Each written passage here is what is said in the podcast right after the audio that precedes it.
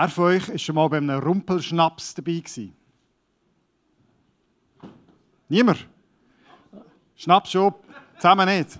Wer war schon mal an einer Pullerparty gewesen? Niemand? Wie sieht es denn aus mit Babyschauer? Ja, jetzt, äh, jetzt haben wir sie.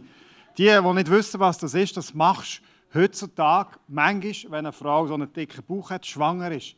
Vor 200, 300 Jahren hast nie gewusst, überlebt eine Frau die Geburt. Heute feiere ich schon vor der Geburt. Babyschauer ist so ein bisschen die abgespeckte äh, Anfängerversion vom Rumpelschnaps. Babyschauer, die von uns, die nie eingeladen werden, vor allem wir Männer, äh, ja gelesen. gelesen. Dann machst du lustige Spiele, zum Beispiel du die Frauen den Bauchumfang schätzen mit WC-Papier, also jeder WC-Papier ausrollen und abschneiden, wie lange, tut man messen. Stellen wir das recht äh, speziell vor. Äh, Im norddeutschen Raum gibt es aber eben den Brauch vom Rumpelschnaps. Und das ist einfach Babyschauer, ein bisschen hardcore. Dort werden nämlich Männer eingeladen. Und da gibt es ein bisschen lustigere Spiele auch. Das eine ist zum Beispiel ein Wett, ein Wettwickeln. Geht noch, wer hat schneller gewickelt. Und das zweite, ein Wettkampf. Wer trinkt zuerst einen Babyschoppen leer? Genau, es hat natürlich nicht Milch drin, es hat etwas anderes drin. Und je nach Gebiet, das hat sich ausbreitet, dort im Norddeutschen redet man von Babybier oder Pullerbier, Kindspinkeln, Pissparty, Kindsbrunzen, Pullerschnaps, eben Wieselfest und so weiter. Die Idee ist, der Brauch, die Idee von dem Brauch, wenn Männer nämlich da so Zeug hinterkippen, das hilft dem am Neugeborenen. Es hat dann weniger Schmerz, wenn es muss pinkeln. Äh, noch bisschen weiter zurück hat man sogar geglaubt, dass diejenige Person Glück hat und ein ewiger Glückspilz ist, wo dann das geborene Kind, also später ist dann das Fest gewesen, als erstes anbrünzelt. Das sind also die Verwandten gewesen, das nackte Kind.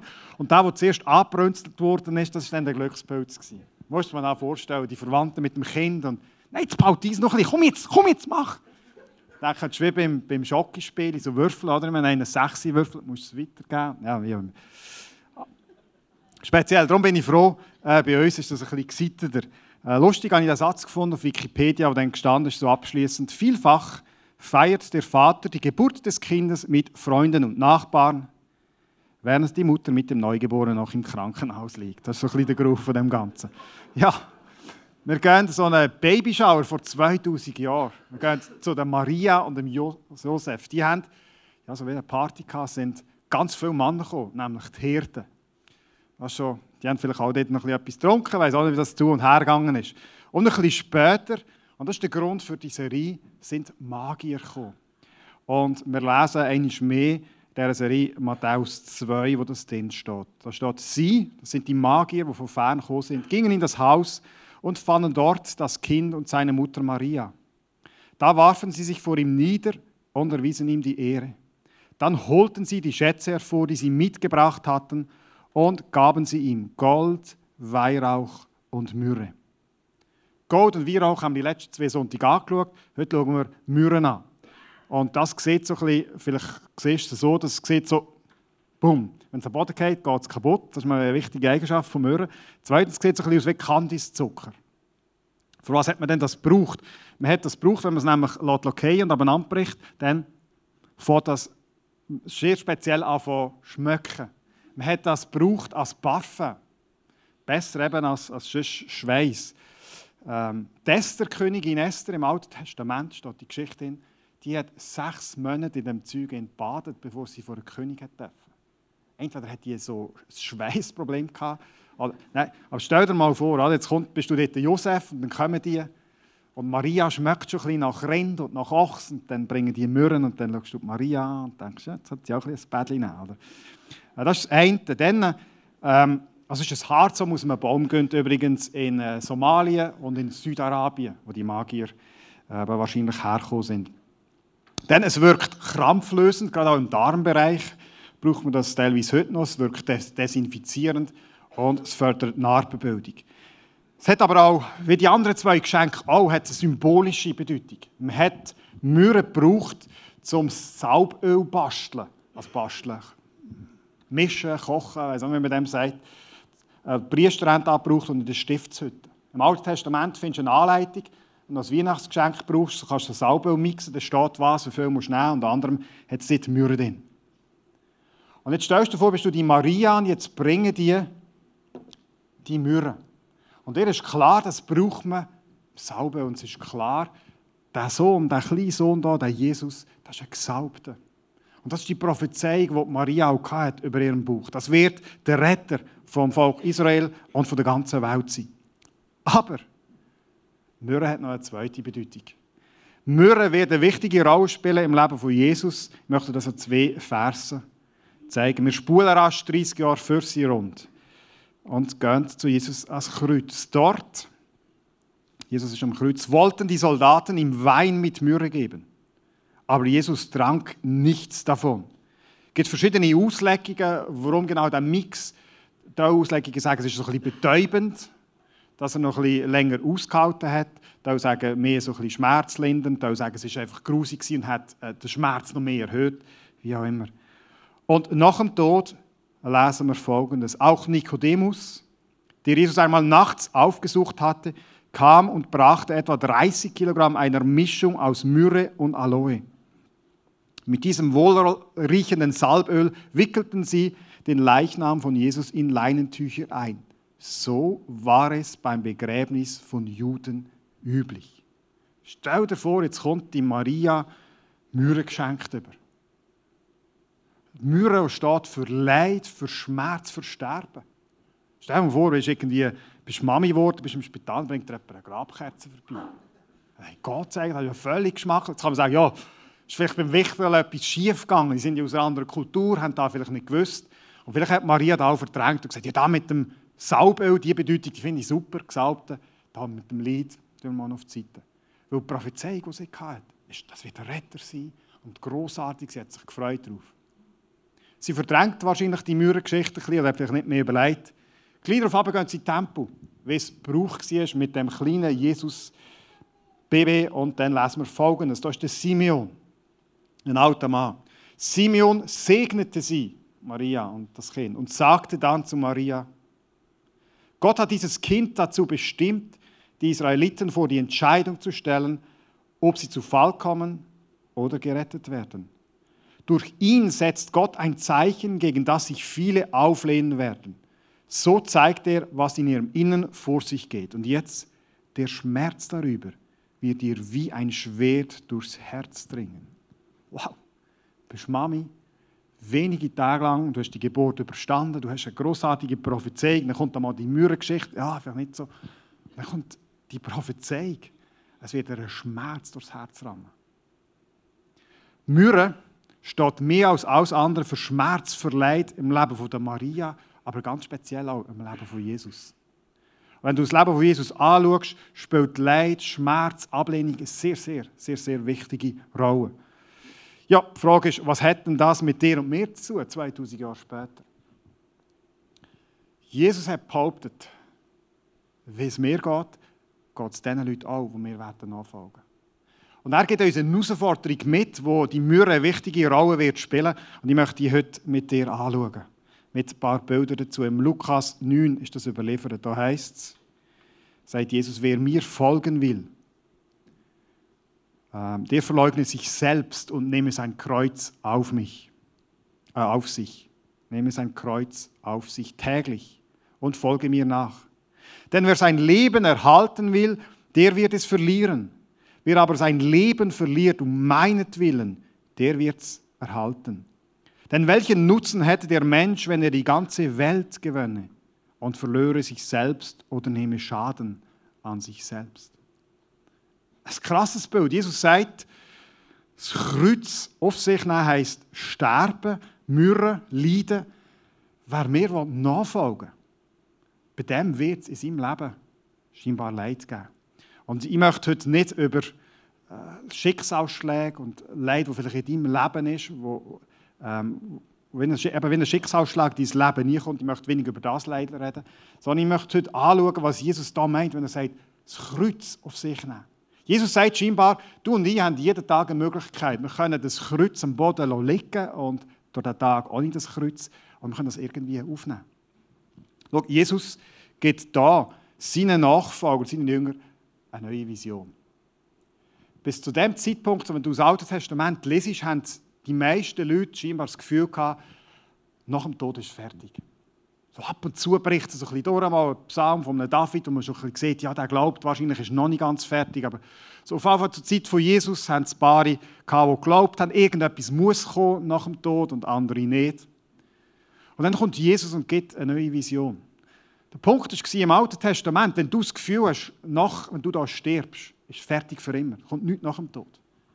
Dann hast du eine ganz andere Erwartung von Gott, oder? Dann erwartest du, dass Gott äh, richtet schon zu der Zeit, wo du noch lebst. Du erwartest, dass wenn Gott segnet, dass er jetzt soll segnen. Dass wenn, dass jetzt, ja, wie kann denn Gott jetzt segnen? Zum Beispiel Wohlstand.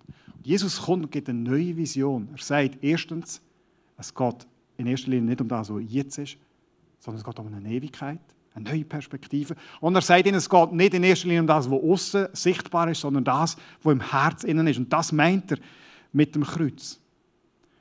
Kreuz auf sich nehmen. Was heißt denn das? Heißt sterben. Zu der Zeit von Jesus hat keiner äh, ein Kreuz einfach aus Spass getragen, um sich ein bisschen ertüchtigen oder so. Kreuz hat geheissen, ich bin zum Tod verurteilt.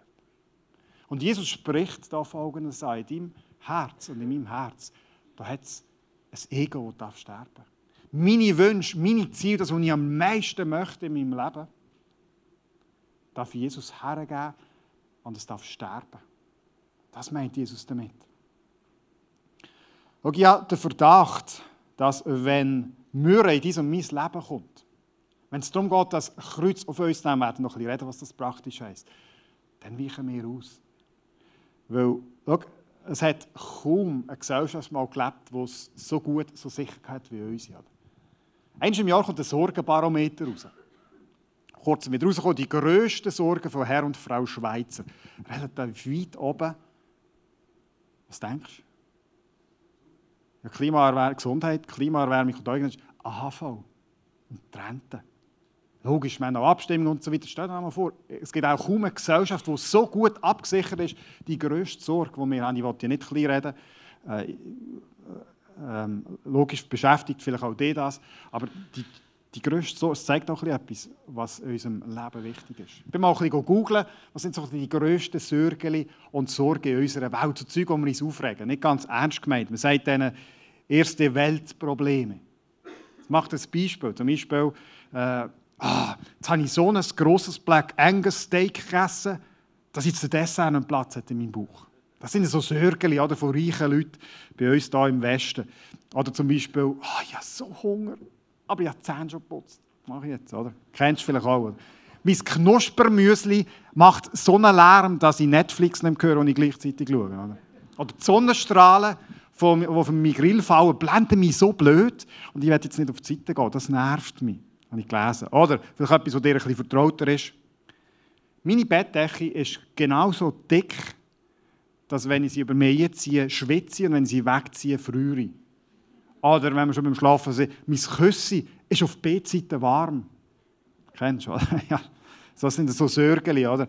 Oder ich habe mehr Kleider, weder Kleiderbügel.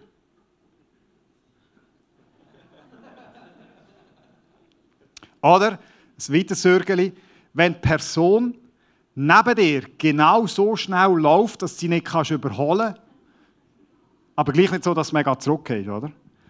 Ähm, ich habe schon dreimal meine Zunge verbrannt beim Latte Macchiato die Woche. Oder mein Haus, meine Wohnung ist so groß, das WLAN lenkt nicht, bis ich hinterstecke. Das sind Sorgen, oder? Ich noch zwei. Ich bin da in einem wunderschönen Hotel und das blöde All-Inclusive-Bändchen ripset so blöd, oder?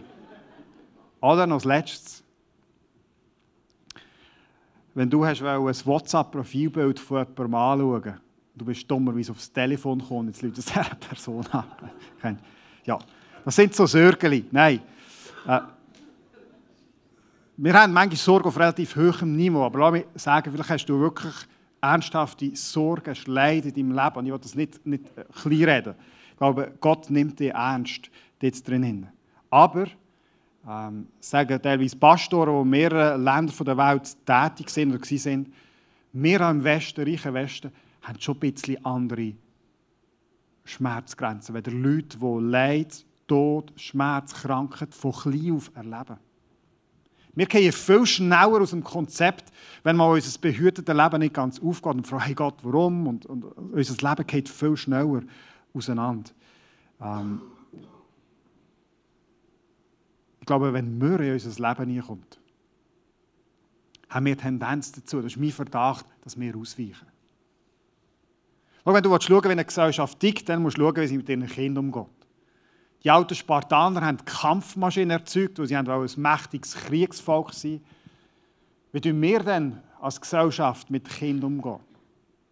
Tja, in aller Munde sind Helikoptereltern. Wir gehen für behütete Kinder, die wohl erzogen sind. Aber wohl erzogen heisst vor allem, sie haben möglichst keinen Schmerz, kein Leid gehabt, sie sollen behütet aufwachsen. Und mein Verdacht ist, weil wir selber das auch wollen. Ich habe gelesen von einem Rektor, der gesagt hat, es gibt, ja, es gibt also Helikoptereltern heisst Eltern, also wie ein, wie ein Helikopter, fliegen die ganze Zeit über das Leben von ihrem Kind und behüten es und beschützen es vor allem. Weil die Welt ist ja so böse und man müsste sich behütet haben. Oder? Der Rektor hat gesagt, es gibt zum Beispiel den Transporthelikopter. Das sind Eltern, die ihre Kinder überall herfahren. Weil die Straße ist ja so gefährlich, Klammer auf, es gibt so wenig Verkehrstote wie noch nie. Ähm, aber es ist so gefährlich, ich muss mein Kind überall herführen. Was? Es regnet. Das Kind kann ja nass werden. Es muss ins Auto und so tun Transporthelikopter ihre Kinder ständig in die Schule fahren und, or und organisieren dort ein Chaos mit den Autos.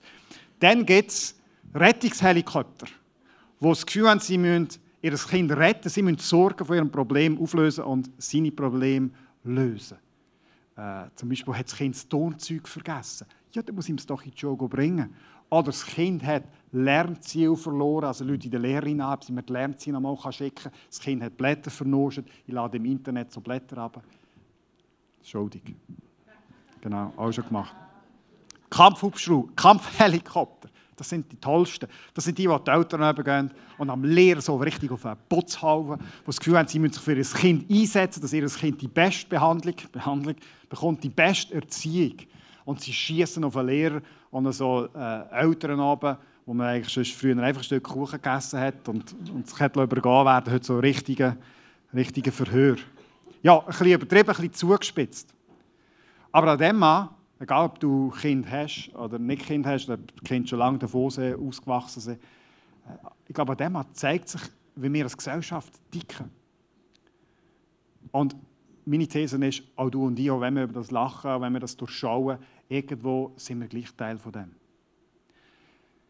Alle zwei Wochen treffe ich mich mit ein paar äh, Jungs, die wir in der Bibel lesen, beten, austauschen, möchten zusammen Jesus nachfolgen. Und dann kommt der Teil, von mir immer am schwierigsten ist, das ist die Frage, ähm, was ist dein Anliegen, wie geht es und was möchtest du eingeben. Du musst wissen, meine Persönlichkeit sieht so aus. Also einfach stetig. Ich habe das da fast nicht und ich habe das da fast nicht. Das heisst, wenn du mich fragst, wie geht es dir und was ist dein Anliegen, dann, gut, vielleicht ist auch ein Mannenproblem, dann sage ich einfach, gut. Zwei Wochen später, wie geht es dir? Gut komm ein Anliegen. Oder? Und dann dachte ich, mal, ich habe eins. Ja, jetzt müssen wir ein Anliegen sehen, ich kann das hier geben. Ähm, bei uns daheim äh, möchten wir, meine Frau nicht, dass unsere Kinder ein bisschen mehr lernen und ein bisschen mehr klemmen. Das ist ja wichtig im Leben. Und dann, jetzt hat die Bau gesagt, zwingen wir sie, motivieren wir sie, dass sie lehren und arbeiten für die Schule. Und das gibt manchmal Auseinandersetzungen, das gibt Streit, das ist schwierig. Ähm, und ich wünsche mir ein Daheim mit viel Frieden hat das hier. Ich dachte, das ist so frommes Anliegen, das ist gut. Und dann das hier beten wir für das. Zwei Wochen später, wie geht es? Was hast du für ein Anliegen? Mir geht es gut. Ah ja, genau, ja, Frieden daheim. Und das ist gar nicht schlecht. Es ist auch nicht schlecht für Weisheit zu beten, mit dieser Situation richtig umgehen, überhaupt nicht. Aber jetzt auch gerade im Vorbereiten da gemerkt, das ist halt schon ein bisschen einfach eben von unserer Gesellschaft. Mir ist scheinbar irgendwann durch ein bisschen wichtig oder wichtiger, dass mein Sohn in der Schule gut ist dass er nachher mal einen richtigen Job kann wählen kann. Und, und, und. Das ist mir wichtiger, weder sein Charakter. Dass ich mehr, mehr darum kreise, wie könnte ich ihn dazu bringen, dass er ein bisschen mehr macht für die Schule. Dass ich mir überlege, hey, wo ist Gott in seinem Leben dran? Äh, und wie könnte sein Charakter wachsen? Weißt du, was ich meine? Ich glaube, die Gesellschaft, äh, das Denken prägt dich. Und vielleicht bist du, hast du entschieden, sagst, ich möchte dem Jesus nachfolgen. Das Denken von dieser Welt prägt dann auch dich. Kann es sein, dass wir für unsere Kinder uns so, behüten, bewahren, wo wir selber eigentlich auch so nach so einem Leben streben. Für unsere Kinder das Beste. Wir werden also auch für uns so ein Leben, egal ob du Kind hast oder nicht, wo behütet, wo bewahrt ist, wo sicher ist. Ein Leben, wo möglichst keine Mühe drin ist. Und wenn dann mal Mühe in unser Leben reinkommt, dann weichen wir aus. Und manchmal kommt dann also die Anspruchshaltung auf. Also mir das Gefühl, ich habe doch ein Anrecht, glücklich zu sein. Ich habe doch ein Anrecht, dass die Ehe mehr erfüllen soll. Ich habe doch ein Anrecht darauf, dass mir zum Beispiel Kirche das gibt. Ich habe doch ein Anrecht darauf, dass der Arbeitgeber mehr. Und logisch haben wir gewisse Grundrechte etc. Aber es geht ein bisschen darum, ähm, dass wir mit so einer Haltung durchs Leben gehen. Ich muss behütet sein, ich muss glücklich sein, einfach auch Erwartungen an die anderen. Und du merkst, was das wirklich ist, wenn die Ansprüche nicht erfüllt werden. Dann hast du Situationen in deinem Leben, wo Leute um dich herum eben genau nicht das dir geben, was du erwartest. Und dann merkst du, dass das etwas mit dir tut. Kann es sein, dass wir für ein Leben gehen, das so behütet und so bewahrt ist, dass wir den Mürren manchmal schnell ausweichen. Schau, in einer Beziehung, wenn es schwierig wird, wenn es darum geht, dass jetzt Schwierigkeit in einer Beziehung ist, habe ich den Verdacht, dass wir zu früh davonlaufen. Sagen, okay, ich gehe weg. Ich habe den Verdacht, wenn wir mit einem schwierigen Chef zu tun haben, statt dass wir ihn segnen, dann wir den Job wechseln. Ich habe den Verdacht, dass, äh, wenn es darum geht, wir fragen, hey, wie kann ich als Christ in dem jetzigen aktuellen Jahrtausend leben und ein Buch haben, das so viel früher geschrieben ist, was heisst das für mich? Dass wir, wenn es schwierig wird, nicht darum ringen und kämpfen und das Wort von Gott nehmen, schauen, was heisst das für mich, sondern sagen, das ist mir schwierig. Ich lebe einfach so wie die anderen. Ich mich einfach nur an diesen orientieren. Schau, statt bei Spannungen und Frieden, äh, statt bei Spannungen und Frieden zu gehen und zu sagen, hey, beiß mich, kämpfen wir Ring um einen Frieden, weichen wir aus. Und ich glaube, ein Stückchen geht es um da, wo Jesus sagt, das Kreuz auf dich und mich nehmen. Heißt nicht, dass wir masochistisch sind und schauen, wo habe ich es möglichst schwer, sondern es geht darum, wenn ich merke, dass eine Schwierigkeit in mein Leben hineinkommt, daran zu erinnern, dass Jesus gesagt hat, hey, nimm das Kreuz auf dich, weil am Ende des Tages geht es darum, dass du da happy und glücklich und wohlbehütet und ein cooles und schönes Leben hast, sondern es geht darum, um deine Seele. Dass Gott dein Herz darf verändern, dein Charakter darf schleifen. Und keiner hat gerne Charakterschleife. Und darum weichen wir aus. Ich möchte dir eine Bibelstelle vorlesen, ein bisschen längere. Da sehen wir, wie Gott mit uns umgeht, wie Gott dich und mich möchte erziehen. Du dir den Text lesen, ist ein bisschen länger, aber lass ihn mal auf dich wirken. Und du auf zwei Sachen achten. Das ist wie ein Arbeitsauftrag in der Schule. Erstens, was ist deine Rolle und was ist die Rolle von Gott? Im hebräischen Brief im Neuen Testament heißt es, deshalb wollen auch wir, wie Läufer bei einem Wettkampf, mit aller Ausdauer dem Ziel entgegenlaufen. Also es geht um etwas, was jetzt wird schwierig, oder? Weil äh, niemand gerne Ausdauer und jetzt muss man Jetzt muss man kämpfen dafür. Wir wollen alles ablegen, was uns beim Laufen hindert. Uns von der Sünde trennen, die uns so leicht gefangen nimmt. Und unseren Blick auf Jesus richten, den Wegbereiter des Glaubens, der uns ans Ziel vorausgegangen ist. Weil Jesus wusste, welche Freude auf ihn wartete, nahm er den Tod am Kreuz Myrrhe auf sich und auch die Schande, die damit verbunden war, konnte ihn nicht abschrecken. Deshalb sitzt er jetzt auf dem Thron im Himmel an Gottes rechter Seite. Wenn ihr also in der Gefahr steht, müde zu werden, wenn es schwierig wird, wenn Mürch kommt, dann denkt an Jesus. Bisher habt ihr in dem Kampf gegen die Sünde, den wir alle zu führen haben, und in dem auch ihr steht, noch nicht das Leben lassen müssen. Wahnsinnig ermutigend. Immerhin, immerhin lebst du noch, oder? Außerdem dürft ihr jenes ermutigende Wort in der Schrift nicht vergessen das an euch als Gottes Kinder gerichtet ist. Jetzt kommt das Zitat aus der Sprüche aus dem Alten Testament. Mein Sohn oder Tochter heißt es dort. Lehne dich nicht dagegen auf, wenn der Herr dich mit strenger Hand erzieht. Lass dich nicht entmutigen, wenn er dich zurechtweist. Denn wen der Herr liebt, den erzieht er mit der nötigen Strenge. Jeden, der, den er als seinen Sohn annimmt oder als seine Tochter, lässt er auch seine strafende Hand spüren. Wenn ihr also Nöte durchmachen müsst, Mürre, dann seht darin Gottes Absicht, euch zu erziehen. Er macht es mit euch wie ein Vater mit seinen Kindern. Mit strenger Hand erzogen zu werden, tut weh und scheint zunächst alles andere als ein Grund zur Freude zu sein. Später jedoch trägt eine solche Erziehung bei denen, die sich erziehen lassen, reiche Früchte. Ihr Leben wird von Frieden und Gerechtigkeit erfüllt sein. Und jetzt nochmal Wettkampfbilder. Darum stärkt eure müden Hände und eure zitternden Knie und lenkt eure Schritte entschlossen in die richtige Richtung. Denn die lahm gewordenen Glieder dürfen sich nicht auch noch ausrenken, sondern sollen wieder heil werden. Bemüht euch mit ganzer Kraft um Frieden mit jedermann und richtet euch in allem nach Gottes Willen aus. Lasst nicht zu, dass aus einer bitteren Wurzel eine Giftpflanze hervorwächst, die Unheil anrichtet. Sonst wird am Ende noch die ganze Gemeinde in Mitleidenschaft gezogen. Das malt dieses Bild von Gott. Wie ist Gott als der liebende Vater, der möchte er mehr ziehen? Er ist kein Helikopterpapi. Gott ist kein Helikoptervater. Das heißt, er lässt Sachen in deinem und meinem Leben zu. Weil er sieht, dass dein Herz formt. Und er möchte erziehen.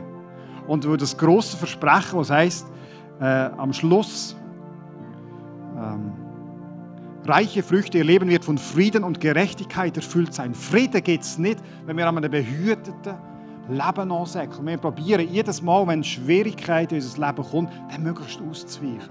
Sondern, Klammer auf, es gibt Momente, Missbrauchssituationen, wo der richtige Gang ist, dass du einfach gehst. Aber ich habe den Verdacht, dass wir viel zu früh aufgeben dass du vielleicht in Herausforderungen drinsteckst und du bist dran, das ist irgendwie, ich möchte aufgehen, lauf davon. Der Hebräer mal dieses Bild von einem Gott, der sagt, hey, ich lasse Möhren zu in deinem Leben. Und das tut weh und das weiß ich. Aber das ist der einzige Weg zum Leben, nämlich, dass dein Ego sterben kann. Und wir nutzen jetzt das Leid dazu, dass dein Charakter schöner wird. Und darum tut der Hebräerbrief schreiben, die Leute auffordern, nehmt die Erziehung auch an.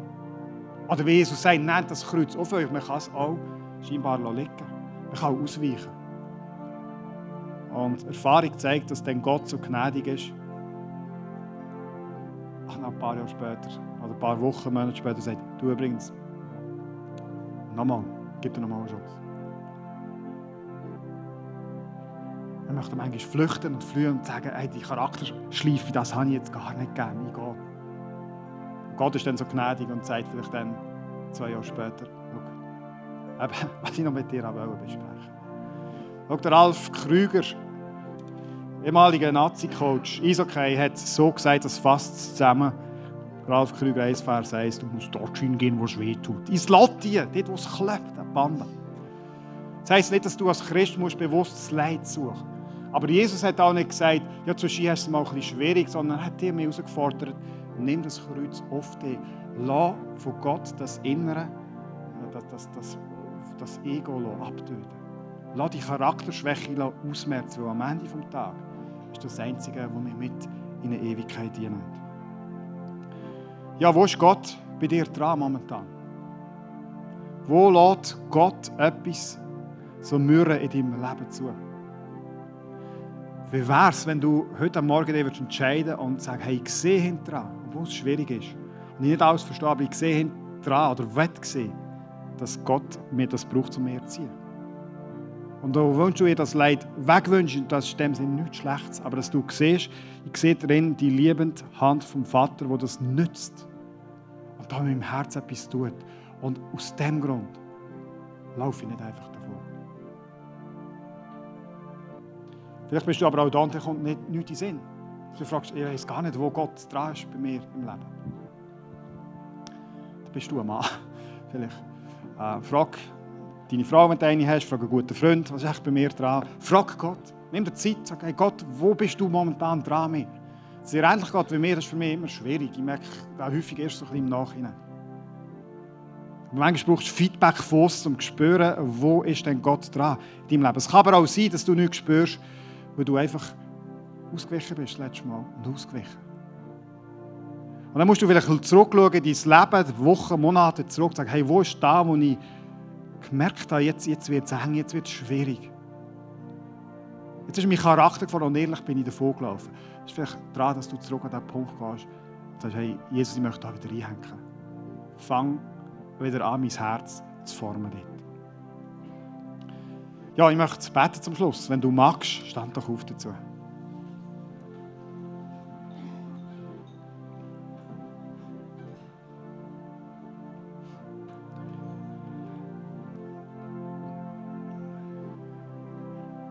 Jesus, das letzte Geschenk wollen wir eigentlich nicht, die Mühe. Bei uns wäre es manchmal so schön, du würdest einen Knopf drücken und unser Herz wäre perfekt. Wir hätten keine Schwächen mehr. Wir alles Ego-mässig wäre ausgemerzt. Aber du hast dich entschieden, einen Prozess, einen Weg mit uns zu gehen. Und Jesus, ich sehe, dass du mit mir dran bist. Ich sehe, da ist Herausforderung, Schwierigkeit, Schmerz, wirklich Schmerz äh, in meinem Leben, auch Schmerz zu sehen, dass da bei mir noch etwas davon muss sterben. Jesus, du weißt, du merkst, ich möchte ausweichen, aber ich möchte mich heute entscheiden, dich ganz neu zu sehen als Papi, der nicht einfach nur mehr umarmt, sondern ein Papi, der mit dieser Umarmung, in der Umarmung innen auch mehr zieht. Jesus, ich möchte es annehmen, dass meine Seele bis mir ganz tief hinein geht, wie mein Charakter ist dir wichtiger als Annehmlichkeit. Schenk mir diese Perspektive heute Morgen. Jesus, ich bitte dich für all die von uns, die so eine Leitsituation drin sind, die den Schmerz spüren, ganz, ganz praktisch. Ich möchte dich bitten, dass, dass sie dir darin erleben Einerseits ist es der, der lindert, der Schmerz stillt, aber auch der, der sie ganz fest in dein Herz zieht in dieser Zeit. Dass sie dich mehr denn je dürfen erleben in dieser Situation. Vater, ich bitte die von, die von uns, die Künstler sind, im, im, im Ausweichen, im, einfach so vor uns herleben, so ein bisschen für ein angenehmes, bequemes Leben zu gehen. Schenke uns neu deine Perspektive. Jesus, du bist vorangegangen, heisst es, weil du gewusst hast, was nach dem Tod auf dich wartet und auf uns wartet. Darum bist du durchgegangen. Und bitte für uns, dass du uns die Energie durchhalten willst, von einem Wettkämpfer schenkst. Schenke uns neu die Mentalität, dass wir in der Nachfolge mit dir so als Wettkämpfer unterwegs sind. Und zwar aktive Wettkämpfer, nicht solche, die vor 30 Jahren mal gesprungen sind und jetzt, jetzt irgendwie im Zuschauerpublikum, Publikum muss sitzen. Vielleicht bist du da heute Morgen und du hast noch nie bewusst entschieden, dem Jesus nachzufolgen. Und das tönt im ersten Moment nicht, nicht wie der schönste, beste Werbespot, so das Leben, die Leid, aber Jesus sagt, das ist der Weg zum Leben. Und ich möchte dich einladen, heute Morgen im Vertrauen, dass der Gott gut meint dass der Gott der beste Vater ist, der dich erziehen kann und mit dir gehen Dass du dein Herz auftust und du darfst jetzt einfach sagen, hey Jesus, das still am Platz mitbeten, ich lade dich ein in mein Leben. Ich sehe, dass ich dich so notwendig, dass ich dich so brauche. Und ich möchte dir nachfolgen.